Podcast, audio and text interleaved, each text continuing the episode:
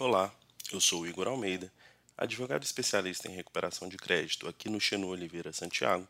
e hoje, nesse episódio do Xenu Fest, falaremos sobre algumas importantes alterações na Lei de Recuperação Judicial, bem como abordaremos adequações que sua empresa precisa fazer para proteger o seu crédito. A Lei de Recuperação Judicial, alterada em dezembro de 2020, trouxe importantes alterações no procedimento de soerguimento empresarial, visando, sobretudo, a conciliação e mediação antes mesmo da instauração da ação de recuperação judicial para a preservação da empresa em dificuldade financeira.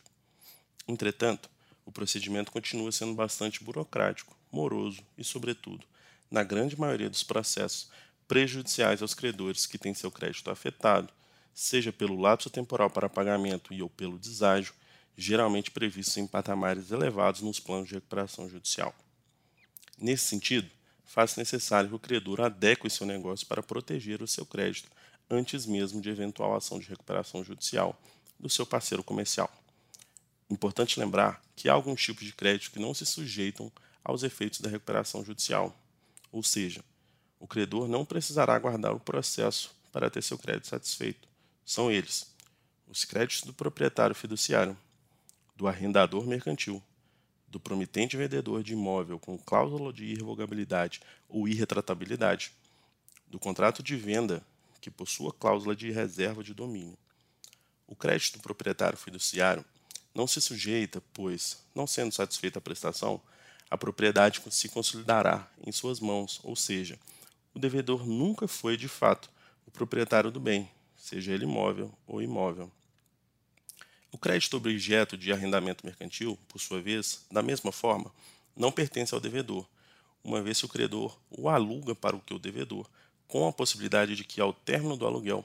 possa vir a adquirir sua propriedade. Nos contratos de venda de imóvel gravados com cláusula de irrevogabilidade ou irretratabilidade, no qual o promitente vendedor tem seu crédito resguardado, pois o comprador ficará impedido de desistir do negócio, bem como de requerer a restituição do valor pago. O devedor também não poderá rolar o bem como patrimônio em eventual recuperação judicial. Por fim, também não se sujeita ao procedimento de recuperação judicial o crédito advindo do contrato de compra e venda com reserva de domínio, pois, como no caso do proprietário fiduciário, até que se cumpra a obrigação, a propriedade do bem não é transferida de forma plena para o devedor, de modo que o credor pode, inclusive, reaver a coisa. Dessa maneira, Importante se atentar à forma na confecção dos contratos, para que sempre que possível as referidas cláusulas e modelos contratuais sejam priorizados, para que o crédito objeto do contrato não se sujeite aos efeitos da recuperação judicial. Assim, a depender do risco de crédito, necessária a importância da realização de uma breve due diligence antes da celebração de qualquer contrato, para que o crédito seja efetivamente resguardado. Ainda, existem outras formas de assegurar a satisfação do crédito em uma relação comercial, como, por exemplo, por meio de garantias pessoais, através de avalista ou fiador, além de garantias reais, que são aquelas vinculadas a bens tangíveis, móveis ou imóveis, de propriedade do devedor ou do garantidor. Cabe aqui ressaltar que o credor com garantia real possui prioridade de pagamento no caso de eventual pedido de recuperação judicial do devedor, ficando o crédito com garantia real em segundo lugar na lista de credores, atrás somente dos credores trabalhistas. Mesmo se resguardando e não sendo possível a celebração de contrato nos moldes aqui expostos, o credor pode ter seu crédito sujeito ao processo de recuperação judicial do seu parceiro comercial. Entretanto, as mudanças implementadas na lei de recuperação judicial visam minimizar eventuais prejuízos ao credor. A principal delas é a propriedade de negociação. A principal delas é a possibilidade de negociação em fase pré-processual, na qual é estimulada a conciliação entre as partes por meio da mediação, momento em que o credor poderá ter seu crédito satisfeito de maneira alternativa, ainda que não integral, mas de modo a evitar toda a complexidade de uma recuperação judicial. Na hipótese de ser instaurado o processo de recuperação judicial, o credor dispõe de instrumentos para, além de satisfazer o seu crédito,